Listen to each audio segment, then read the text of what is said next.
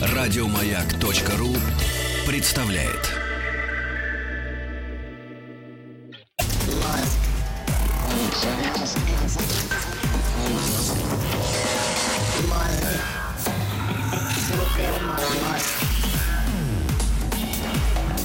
Объект 22. Мозг. Такие пограничные состояния э, в некотором роде, но тем и интересны, когда происходит совмещение тех или иных процессов, из которых выстраивается какая-то совершенно третья, да, изначально даже не предполагавшаяся система, которая в конечном итоге э, обрастает дополнительными смыслами и выстраивается во что-то настолько ровное, но не значит понятное, что говорить об этом становится особо приятно. Это «Объект-22», я Евгений Стаховский, и сегодня к некоторым ну, мистическим действительно элементом, но, безусловно, в таком научном смысле. И здесь уже Павел Семенович Гуревич, доктор философских наук, доктор филологических наук, профессор академик, психоаналитик. Все ваши регалии перечислять можно очень долго. Здравствуйте, Павел Семенович. Спасибо, что Добрый нашли, вечер, а, спасибо, что нашли на меня время в очередной раз. И, и, и, и мне кажется, что мы сегодня как-то вместе с вами выполняем некоторое обещание. Потому что когда мы говорили о Карле Густаве Юнге, как-то и у меня, насколько я помню, и у вас сложилось ощущение, что, понятно, о Юнге можно говорить бесконечно, да, это настолько глубокая и интересная тема, э, начиная от его биографических данных, да, и заканчивая его мировоззрением, что в котором, вот в этом мировоззрении, скажем, мистические учения, да, попытка познать какой-то а, параллельный, ну, скажем, общим языком мир, да, какие-то оккультные знания, увлечения, эм, вот этими явля... и психическими явлениями, наверное, в первую очередь, да непознаваемыми, может быть, рационально. Это, конечно, тема отдельного разговора, и сегодня с вами я очень хочу поговорить именно о мистике и оккультизме в работах Юнга. Да, я согласен с вами, что, во-первых, Юнг обширен, неисчерпаем. Это я говорю отчасти как юнгианец – и действительно, мы тогда остановились перед темой мистической духовной традиции, связанной с Юнгом. Это действительно э, связано с его расколом, э, можно сказать, э, отходом от классического психоанализа. От Фрейда. От Фрейда, когда Юнг оказался в одиночестве, очень болезненно переживал это и думал о том, как дальше развивать собственное учение, собственный подход к психоанализу. И, конечно, его больше всего интересовал феномен бессознательного. Только в отличие от Фрейда, он э, предложил еще одно понятие – коллективное бессознательное. Вот здесь уже э, Юнг соприкоснулся с древней гностической традицией. Говорить о том, что именно Юнг использовал в качестве истоков – наверное, э, перечислять придется очень многое, потому что нет, пожалуй, ни одной такой вот мистической традиции, которую Юнг не освоил бы, не переложил, не перетолковал на свой лад. Это относится, например, к гностицизму, к кабале, э, к дзен-буддизму, к буддизму в целом, э, к египетской мистике, древнеегипетской мистике – это относится, конечно, к алхимии. А вот, пожалуй, э, может быть, с алхимией нужно и начать, потому что, э, работая над древними текстами алхимическими, Юнг пришел к убеждению, что э, тот самый камень философский, который искали древние алхимики, на самом деле не является чисто материальным понятием. Это что-то духовное. И так в учении Юнга появилась трактовка э, плавного перехода от э, вещественного к идеальному. Есть, на мой взгляд, чудный рассказ Борхеса, а если мне не изменяет память, он называется «Роза Парацельса». Я так по памяти освежу для вас этот, этот замечательный рассказ, потому что молодой человек – наслышавшись о том, что есть э, Парацельс, знаменитый алхимик, который может сотворить розу из э, невещественного. И он приходит к нему и хочет увидеть это чудо. А Парацельс э, говорит, что нет, это невозможно, это на самом деле преувеличение наших возможностей. И крайне раздосадованный молодой человек уходит. Концовка рассказа в том, что Парацельс э, выполняет определенные приемы, и роза появляется. Но появляется она как продукт ментальный. Не вещественный, а ментальный. То есть это видение? Здесь, да, два вывода. Ну, первый вывод очевиден, что э, дилетантам, непосвященным, все равно этого не понять. Это как бы первое. А второе, что м, вот э, для того, чтобы вызвать материальные э, элементы, для этого требуется э, хорошее э, внутреннее погружение в алхимические тексты, в технику алхимии. Потому что в то время Юнг уже считал, что э, э, все, что происходит в душе человека, это по существу целая череда химических превращений. И дальше э, Юнг начал выстраивать э, ту самую концепцию э, идеальных типов э, психологических э, и архетипов. А что интересно здесь? Ну, прежде всего, вот, э, по-моему, важно подчеркнуть, что современная научная парадигма, самая последняя, можно сказать, писк моды, э, это квантовая парадигма. Она, конечно, зародилась более века назад. Но очень интересно, что тогда это была просто э, э, теория, которая волновала физиков, причем не всех, а только тех избранных, которые понимали, о чем идет речь. Вот. А сегодня э, эта квантовая парадигма определяет современное уже научное сознание. И здесь мы можем говорить о том, что мистическое учение Юнга вполне согласуется с современными научными представлениями. Можно сказать так, что то, что возвещали древние мистики, и то, что было тогда, может быть, достоянием только отдельных мистов, э, окольным путем, через науку, через длинное шествие э, вот, научного знания, сегодня уже не является, собственно, мистическим, о чем вы и сказали, потому что вполне возможен чисто рациональный подход к этому делу.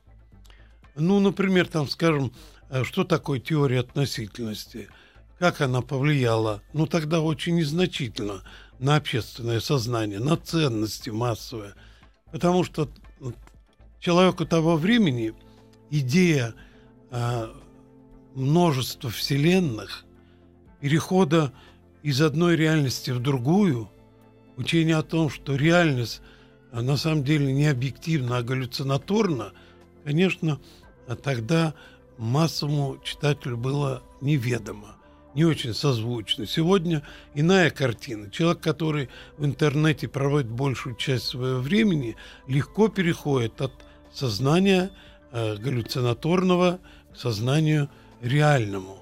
Э, и ему понятно, что вот это мерцание разных реальностей – это естественная вещь, это не эксклюзив, что можно перейти из одной реальности в другую.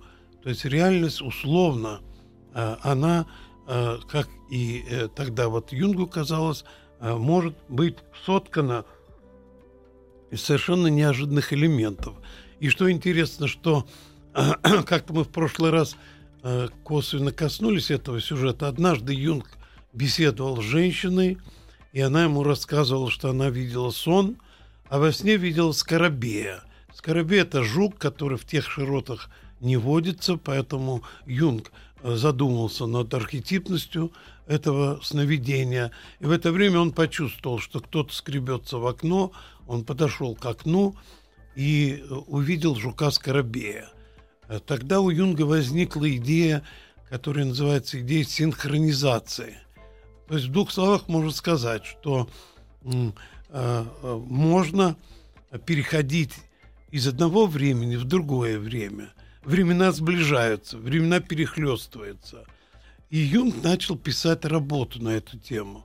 Когда книга была готова, он засомневался, что не несет ли это ущерб его научному, научной репутации, научного реноме. Ну да, не воспримут ли его Да, как, э, это как, как, ш- как шарлатана какого-нибудь? Да, он все-таки позиционировался как представитель э, более точной, чем у Фрейда, так называемой аналитической психологии.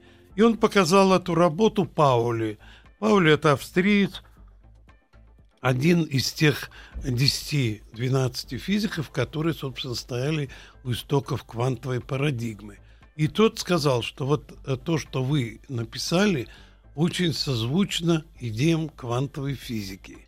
И тогда Юнг решил э, опубликовать эту работу. Она на самом деле издана, и э, вот мысль о том, что возможен переход из одной вселенной в другую, что мы живем э, не в той реальности, которая э, может быть охарактеризована как объективная, фактическая, а реальность соткана нашим воображением.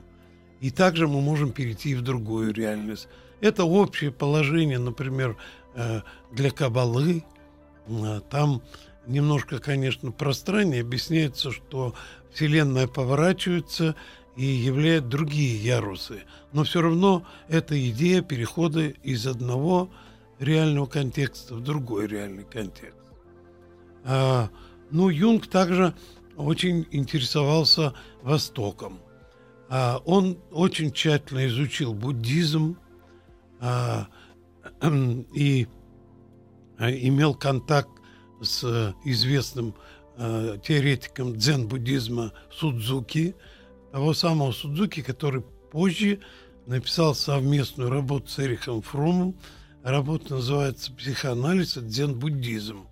А пафос работы состоит в том, что, по мнению Фрома, очень много общего между буддизмом и психоанализом, а, несмотря на то, что дзен-буддизм, а, в общем, строится на иных, мы бы сказали сегодня с вами, мистических основаниях, но, тем не менее, общее есть. Что, например, э, у Юнга общего с э, буддийским учением? А, Как известно, буддизмы, буддисты утверждают, что э, мы, конечно, живем в нереальной вселенной. То есть э, мир, в котором мы живем, соткан нами, нашим воображением, нашим сознанием. Отсюда трактовка человека совершенно иная. Потому что если в нашей традиции человек рассматривается как особый род сущего, как биосоциальное существо, то в дзен-буддизме и в буддизме в целом человек имеет, э, э, собственно, два естества. Одно – это его телесность, а другое – это его психика.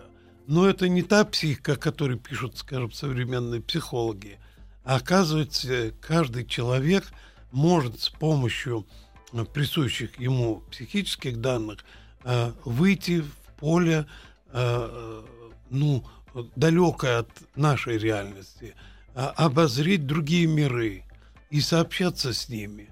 Отсюда представление о том, что наш мозг а, не является, по сути дела, э, созданием, которое продуцирует мысль.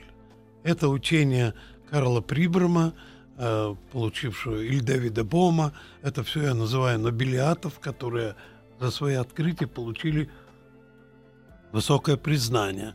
А вот э, согласно Карлу Прибраму, э, наш мозг является просто ретранслятором. То есть э, мы получаем мысль из Вселенной. Это очень созвучно коллективному психоанализу, бессознательному, вот, потому что Юнг тоже считал, что мы окутаны не только ноосферой, как э, считал Вер, Вернадский и э, Шарден, а, а э, вот э, весь опыт поколений, прошедших по Земле, свой бессознательный опыт оставили в этом резервуаре. И вот мы получаем сигналы из этого э, коллективного хранилища. Поэтому нам ведомы традиции других культур, других вселенных. А применительно вот э, к э, тому, что я говорил о человеке, то э, человек не является только носителем индивидуального сознания. Он подключен к огромному резервуару мыслей, чувствований, архетипных образований. И вот как раз из этого творится наша Вселенная.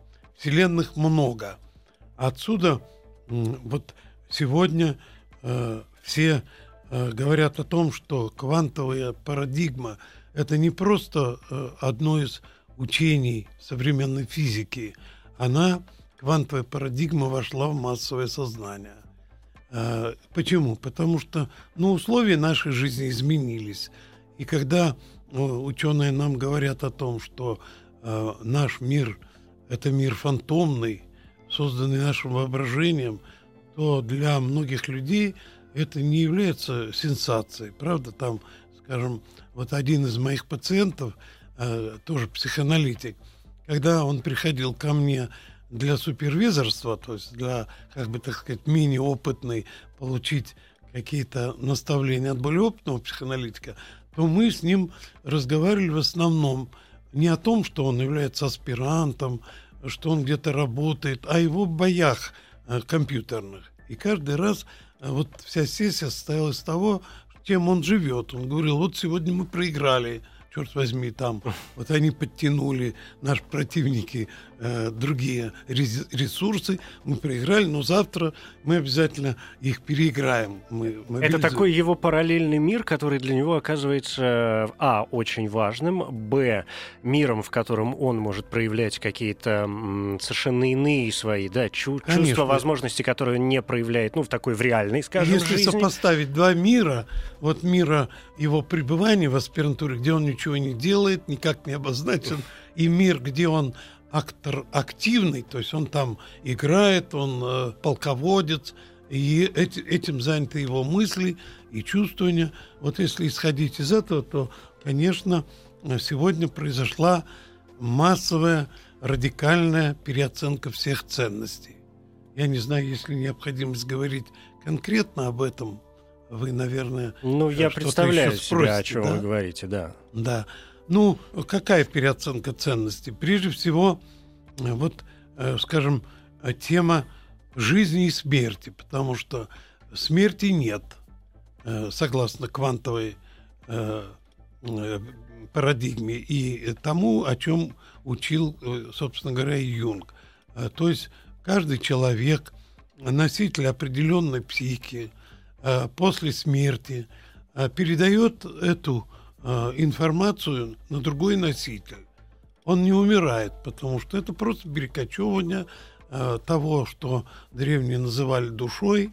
Ну, сегодня это неуклюже называется информация. Ну, информация. Но это и, в этом э, чувствуются и серьезные действительно каббалистические э, влияния. Да, конечно, в этом есть элемент мистического сознания. Но э, вот если вернуться к Юнгу, то надо сказать, что прежде всего он возродил достоинство мистической духовной традиции. Это очень важно, потому что европейская культура эту мистическую духовную традицию утратила, в какой-то степени, может быть, даже ошельмовала, и возникло такое массовое недоверие к ней. Между тем, то, чему учили древние мисты, э, действительно сегодня является откровением самой современной научной парадигмы, о чем мы, собственно, уже и сказали, потому что, э, ну, вот, например, то, что было известно древним тантр, тантрикам, э, э, созвучно открытию Дэвида Бома, английского физика. Он так и написал в своей работе, что все, что я открыл и за что получил Нобелевскую премию, было известно уже древним тантрикам. Я это просто оформил. А? а я это просто оформил. Да. да. Ну, он оформил это угу. системой научных знаний. Это переложение э, картины мира, в которой каждое вещество существует то в виде вещества, то в виде энергии и переходит из духовного в материальное. Вот, конечно, он это изложил закон физики. Как, э, поскольку он физик. Ну и физика сегодня, безусловно, настолько серьезное место занимает вообще в жизни человека, даже если какие-то люди не обращают на нее внимания, и многие процессы как раз объясняются с точки зрения э, физики. Я, э, Павел Семенович, вас специально вот сейчас долго не перебивал, чтобы какую-то основу понять. Давайте по глотку чаю и через мгновение продолжим. Объект 22. Мозг. Это «Объект-22», я Евгений Стаховский, здесь Павел Семенович Гуревич, доктор философских и филологических наук, академик, психоаналитик. Говорим сегодня о мистике, оккультизме в учении Юнга. А, Я сделал себе столько пометок, пока вы рассказывали, что боюсь, я сейчас в них э, сам э, запутаюсь. Знаете, первое, на что я обратил внимание, когда вы сказали, что Юнг начал обращаться к э, подобным вообще явлениям, да, когда он, у него произошел разрыв с Фрейдом, когда он остался в одиночестве, а, стал во многом таким непонятым, да, человеком, непризнанным гением в какой-то мере и степени. И в данном случае, то есть я сейчас пытаюсь все это вернуться к устройству психики человеческой, да, и создается ощущение, что вот это одиночество и борьба с миром превращается в своеобразный толчок к изучению явлений, которые а, другим людям кажутся неинтересными, неважными, глупыми, да, ну, какими-то там а, совершенно, э, совершенно не стоящими выеденного яйца. И человек начинает погружаться в оккультные, например, миры только в тот момент, когда у него происходит какое-то абсолютное неприятие реальности. Ну, пожалуй, да, потому что действительно Юнг э, был отлучен Фрейдом от учения, с которым Юнг был связан долгие годы. А, что нужно делать вот в этой ситуации? Как дальше существовать в этой науке? А, Юнг обратил внимание на то, что многие люди несчастливы, потому что они хотят богатства, славы, и вот эти размышления о лжеценностях заставили его погрузиться в себя. А вот э, то, что называется у Юнга индивидуацией. Путь к себе, путь к внутреннему миру, э, предельная интроверсия, э, глубокое погружение в тайны психики, которые не сдались вот Фрейду, по мнению Юнга, вероятно, справедливым, потому что э, бессознательно это не просто на э, достояние одного человека. Мы говорим сейчас о социальном бессознательном, о коллективном бессознательном. То есть э, встряска жизненная заставила Юнга найти пути к компаративистским исследованиям. Э, наверное, мы должны быть благодарны Юнгу за то, что он открыл европейцу мир Востока. Потому что только с этого времени, с Юнга, несмотря на то, что, конечно, и Восток тоже э, пытался проникнуть на Запад, и э, многие пророки и мисты приезжали, чтобы рассказать о том, чем они живы, э, но, тем не менее, э, вот такое глубинное погружение в тайны буддизма, дзен-буддизма, э, каких-то э, индийских, э, других практик, Ну, знаменитые комментарии к тибетской книге мертвых. тибетской книги мертвых, да, который, к изданию которой Юнг написал предисловие. Да, все это, конечно, необычайно расширило ярус психологии. Э, Потому что ничего этого, конечно, у Фрейда ведь и не было. нет. да. А здесь возникает вот какое, а, опять же, ощущение, что Юнг, как, как, как большой ученый, да, как большой ум и как, и как врач, в общем, да, пошел а, когда он отправился в эти свои путешествия по, и по Востоку, он же объехал практически весь мир, да, и жил в очень разных а, регионах в течение своей жизни, что такое складывается от него ощущение, что м, не могу сказать, запутавшись в себе, но с целью познать самого себя, он пошел изучать все вот эти и мистические в том числе, да, познания для того, чтобы понять, что происходит внутри него самого, после чего, наверное, может быть, э, как мне кажется, родился э, один, ну, родилась одна из самых знаменитых э, его фраз, касающиеся, в принципе, там, сознания, устройства психики, да, когда он говорил, что ну и, и, и больное сознание это не всегда больное сознание, это просто другое сознание, да, это и, и так же, как люди, некоторые, которые увлечены или которым открывается какое-то новое знание, мы же можем предположить, что уже отталкиваясь от Юнга, что они обладают, ну, просто каким-то особым складом психики. Это не значит, что это болезнь, да, или что это не норма. Но это просто другое состояние. Ну, наверное, дело в том, что деятельности ведь э, все открытия первоначальные в области психологии исходили из изучения некой нормы. А Фрейд первым, наверное, показал, что отклонение от нормы тоже является в общем нормой, да, да. да. Вот. Но дальнейшее развитие этой мысли – это относительное э, терпимое отношение к тому, что э, считается неприемлемым в этом обществе. Э, с каких позиций? А, с позиции этой культуры или с позиции традиции. Вот традиция показывает, что то, что сегодня считается болезненным состоянием, на самом деле было приемлемым, здоровым для сознания какого-то другого времени. Угу. Если же говорить о личности Юнга, ну, можно сказать, что сильное напряжение, которое было связано вот с исканием истины, с вопрошанием, конечно, повлияло на его психологическое состояние. Например, его одна из последних работ, посвященная НЛО, книга, которая называется «О предметах, которые становятся видимы на небе». А, конечно, сама концепция этой книги интересна, потому что он полагает, что никаких летающих тарелок нет. Это фантазмы, порожденные чрезмерным рациональным сознанием Запада. Вот э, глубокое погружение в ту традицию, которая является противоположной мистике, привело к тому, что мы видим узоры, образы на небе, которые на самом деле являются фантомами.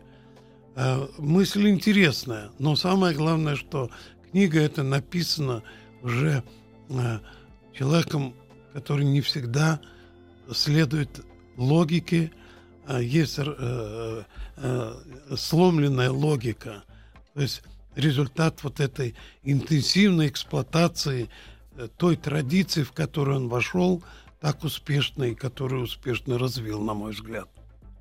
Здесь возникает э, вот какой вопрос. Ну, уже так немножечко отходя от э, его трудов, касающихся НЛО, и переходя вот к фантазмам, да, как вы сказали, может быть, даже к каким-то галлюцинациям. Известно, что Юнг довольно серьезно э, работал с медиумами, да, изучал э, то, что они делают, изучал, может быть, состояние транса, да, как некоторое психическое состояние. Сегодня, сегодня, скажем, совершенно спокойно мы же относимся к такому явлению, как, например, гипноз и, и даже состояние транса. Мы знаем, что опытный э, там, психиатр может ввести пациента в состояние гипноза, в состояние транса для того, чтобы э, ну, получить какую-то информацию или с целью какой-то терапии, например, ну, по разным причинам, для того, что, чтобы выяснить то, что ему э, нужно. Понятно, что тогда, может быть, это было не сильно развито, хотя нет, наоборот, развито, но не слишком понятно, почему это происходит.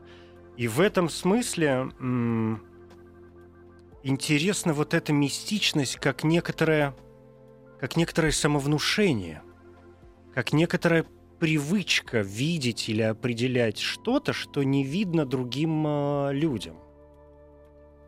Ну, естественно, конечно, Юнг принадлежал к тем людям, э, которые э, э, сам он определил как э, интроверт-интуитив. Их мало в общей коллекции человечества. Это может быть э, Фридрих Ницше, это, очевидно, э, вот те мисты, которые известны нам по своим пророчествам. А в этом смысле можно сказать, что Юнг был, конечно, пророком своего времени. То есть он прозревал такие глубины, э, которые человеку расхожего сознания, укорененного в этой рационалистической традиции, неведомы. Он значительно расширил, конечно, представление о мире в целом, потому что, ну, гипноз, конечно, был известен, э, Фрейд начинал тоже с гипноза, но вот это состояние транса трактовано Юнгом совершенно необычно, потому что речь идет не о, не о вхождении в болезненное состояние, а о превращении в тех самых состояниях э, алхимических, которые затем дают э, глуб, глубинное э, превращение, и на выходе возникает так называемый философский камень. То есть каждый человек должен пережить несколько превращений духовных.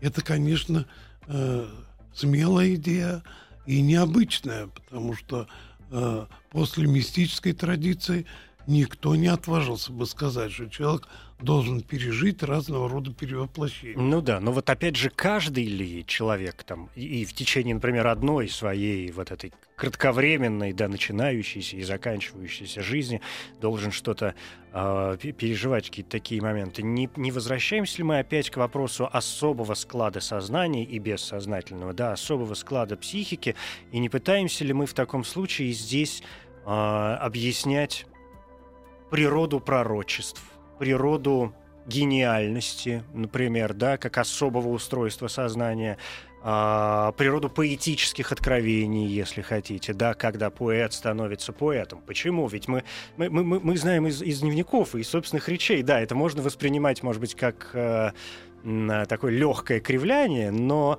но тем не менее, ведь очень многие люди, э, э, поэты, например, писатели, говорили о себе, я ничего не изобретаю, я все, я, я просто записываю то, что откуда-то приходит непонятно откуда. Ну, э, возьмем, скажем, известного человека, Якоба Бёме. Так. Э, средневековый мистик.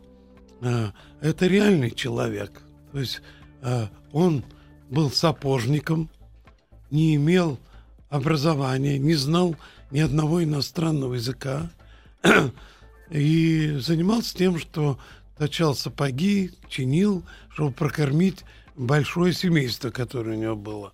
И вдруг, как он сам пишет, однажды он вышел в сад, встретил какое-то астральное существо, которое раскрыло ему план Вселенной. И с этого времени Бёме становится философом, пророком и мистиком. И вот если мы читаем, допустим, Николая Александровича Бердеева, то там чуть ли не на каждой странице написано «этот великий философ». Какой философ? Э, человек не имел даже среднего образования, не знал грамоты. Но э, те возвещения, которые сделаны Яком Бема, э, мало того, что они вошли в арсенал э, философии, они в основном соответствуют вот допустим, квантовой парадигме, вокруг которой я все время кручусь, угу. потому что вот он пишет, а, звезда Авроры, что Вселенная имеет семь ярусов. Какие семь ярусов? Почему семь? Почему не восемь, не пять, да?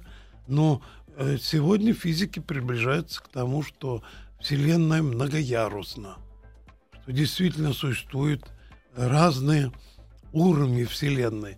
Вот я говорил о каббалистах.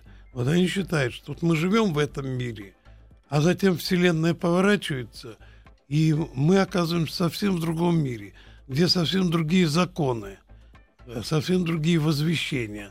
Вот такие люди, как Яков Бема, э, э, Ницше, который действительно стал предтечей всей постмодернистской философии, да, э, возвести в целую парадигму философскую – XIX веке э, представить себе конец 20-го, 21 века, это, конечно, очень сложно. Но в том-то ну, и дело, что вот здесь опять возникает то самое а, пророчество, да, возможность говорить о чем-то, да. то в итоге Ну вот вы назвали, допустим, да.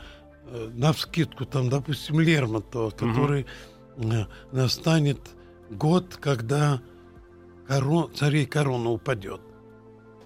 Ну, кто мог вообще в условиях царизма полагать, что корона царская, вообще в монархии царской, представляется, в ближайшие годы корона упадет, и она пала. Или там он э, пишет стихотворение, точно повторяющее, по сути дела, его гибель. Долине Дагестана лежал там я э, кровавый... Предсказание относительно себя самого. Ну вот здесь я всегда возвращаюсь к часто цитируемой фразе о том, что поэзия всегда пророчество. Объект 22. Мозг. Павел Семенович, э, у меня знаете, какие? Вот есть два нет, не два, несколько вопросов. Во-первых, э, завершая вот то, о чем мы говорили с вами до этой секундной паузы, а, о том, что откровения, ведь с нашей сегодняшней точки зрения, да и не только сегодняшней, чаще всего воспринимаются как часть такого религиозного дискурса. И вот здесь, мне кажется, очень глав, главное, очень важное э, не, потерять, не нарушить вот эту грань между, скажем, религиозным мировоззрением, да, и мировоззрением э, мистическим или оккультным мировоззрением, когда есть ощущение наличия чего-то вне, но, в общем, вряд ли мы можем сравнивать это с Богом. Это просто вот те самые квантовые, какие-то параллельные, я не знаю, ярусные построения, которые там на сегодняшний день человек еще просто не может познать, то есть они вполне себе научны. Ну, я полагаю, что Юнг, конечно, пытался как-то э, сохранить э, свое научное имя. И вот когда он говорил о пророчествах, о сакральности, он использовал слово, которое уже было, но не, не было расхожим. Нуминозность. Это то же самое, вот что о чем вы говорите, угу. да? То есть не связано с религиозным пророчеством, не связано с тем, текстом, который является священным, где пророчествуют боги э, или Бог. А это вот то самое наитие, которое э, э посещает человека, э, обычного, земного, но вот в силу того, что он интроверт и интуитив, это особая порода людей, склонных к этому – которые, без которых вообще человечество бы, наверное, заблудилось, потому что не было тех самых вешек, пророчеств, невероятных каких-то озарений, которые затем э, определяют путь науки. Смотрите, как много у Юнга э, своих положений, которые сегодня подкрепляются наукой. Мы уже об этом говорили. Угу. В этом смысле э, я не могу не вспомнить еще и о снах, которые и разные люди объясняют с разной точки зрения. Да, Юнг считал, что сновидческая культура древняя – это очень богатая культура, потому что древние люди придавали снам огромное значение. Они устраивали своего рода симпозиумы, мы бы сказали сегодня, когда люди собирались по утру и пересказывали друг другу сновидения и пытались истолковать это. Вот у Юнга толкование сновидений, конечно, более глубокое, чем у Фрида. Мне кажется, что работа Фрида истолкование сновидений, по сути дела, в этом плане уже утратила себя. Потому что, ну, Фрид пишет о том, что иногда мы во сне видим те жизненные ситуации, в которых мы не завершили себя или спор, и мы это видим. Да?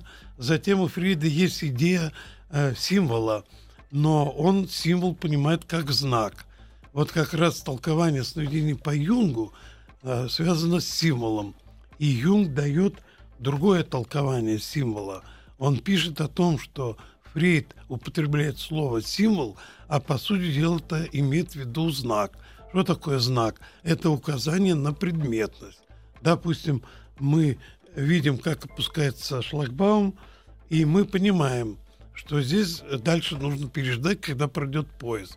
То есть знак, являясь предметом, указывает на другой предмет, а символ, являясь знаком, указывает на такое содержание, которое предметом не является. Это некое содержание, которое еще надо вычитать понять, осмыслить, воссоздать. Вот э, поэтому э, сновидение по Юнгу э, имеет архетипную основу. Юнг пишет о том, что каждое сновидение не может быть истолковано одноразово. То есть это бесконечное, неисчерпаемое, э, продвижение к смыслу, глубинам этого смысла. И предлагает эту операцию делать по сути дела, безостановочной. Но в этом потому смысле что, можем ли мы познать природу сновидений тогда, потому что если это, это бесконечный процесс? Э, ну, прежде всего, это э, отражение архаического сознания, э, архаических пластов психики. А есть люди, у которых вот этот пласт архаической психики жив, и он нагляден. То есть они мыслят символами архаическими, да, а, а у Фрида, конечно, этого ничего нет, потому что ну, в общем, речь идет о том, что если э, женщина видит во сне, что она купает ребенка, а у нее детей нет, ну, Фрид говорит, это все понятно, потому что ваша соседка э, имеет ребенка, и вы купаете почему-то ребенка вашей соседки. Значит, вы хотите стать матерью. Это, может быть, э, конечно, позволяет какие-то сновидения понять э, в клинической практике, но подход Юнга гораздо более, конечно, сложный, и он показывает э, архетипную природу сновидений, то есть отражение тех э, единиц и той классификации или того сгущения коллективного бессознательного, которое отражается, допустим, в понятии персоны, тени, анимы, анимуса – и всяких других. Это путешествие по всей Вселенной в историческом контексте Конечно, и да. в, я не знаю, в духовном контексте, и в каком угодно. Конечно, потому что одна из особенностей квантового сознания – это возрождение по традиции. Мы сегодня так заражены новациями, что мы говорим, все плохо, традиция обветшала, она нас держит, она не дает нам возможности э, э, для разбега. А на самом деле традиции есть отражение коллективного бессознательного опыта многих поколений, прошедших по Земле. Вот это точка зрения Юнга. И тогда мы понимаем, что в сновидении есть глубочайший смысл, а не просто там не доругался с начальником mm. и вижу во сне, как я его там избил и отправил да, скукотища какая, да. да. Павел Семенович, спасибо вам э, большое. Вы знаете, да, что, конечно же, знаете, господи, э, в психиатрии есть такое понятие мистической или метафизической интоксикации. Вот мне кажется, я сию секунду впал в приблизительно такое же состояние, да, характеризующееся, с одной стороны, э, вот этой бесконечной интеллектуализацией своей деятельности, даже аффективной такой, навязчивой, да, с другой стороны, попыткой совместить все это с какими-то духовными влечениями. Вот мне кажется, метафизической интоксикацией был очень э, подвержен и сам Юнг, и мы с вами, наверное, тоже. Есть да. у меня такое подозрение. За это спасибо вам большое. Возможно. Спасибо да. вам. Павел Семенович Гуревич, доктор философских филологических наук, профессор, академик, психоаналитик, Карл Густав Юнг, мистика и оккультизм. Спасибо. Спасибо. Еще больше подкастов на радиомаяк.ру